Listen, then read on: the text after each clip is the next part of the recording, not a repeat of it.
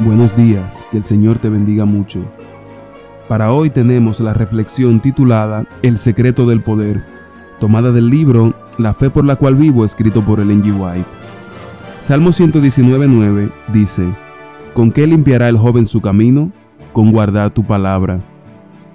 Una cosa es tratar la Biblia como un libro de instrucción moral y buena y prestarle atención mientras esté de acuerdo con el espíritu de la época y nuestra posición en el mundo pero otra cosa es considerarla como en realidad es, la palabra del Dios viviente, la palabra que es nuestra vida, la palabra que ha de amoldar nuestras acciones, palabras y pensamientos. Considerar la palabra como algo menos que esto es rechazarla.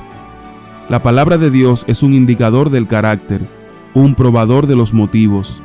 Hemos de leer esta palabra con la mente y el corazón abiertos para recibir las impresiones divinas. No debemos pensar que la lectura de la palabra puede realizar aquello que únicamente puede realizar el que revela la palabra y la ha originado. Algunos están en peligro de llegar precipitadamente a la conclusión de que porque ellos creen firmemente en las doctrinas de la verdad, están realmente en posesión de las bendiciones que esas doctrinas declaran que caerán sobre los que aceptan la verdad.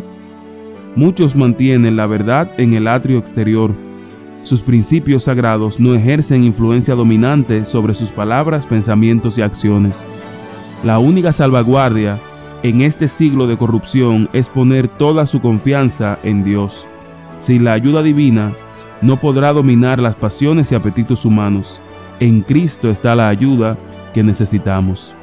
Hoy te deseo que el Señor te bendiga abundantemente y que al estudiar su palabra esta no solamente nos aporte un conocimiento intelectual, sino que también influya en nuestras vidas, que moldee lo que somos, lo que pensamos y hacemos, y de esa manera que podamos agradar a Dios.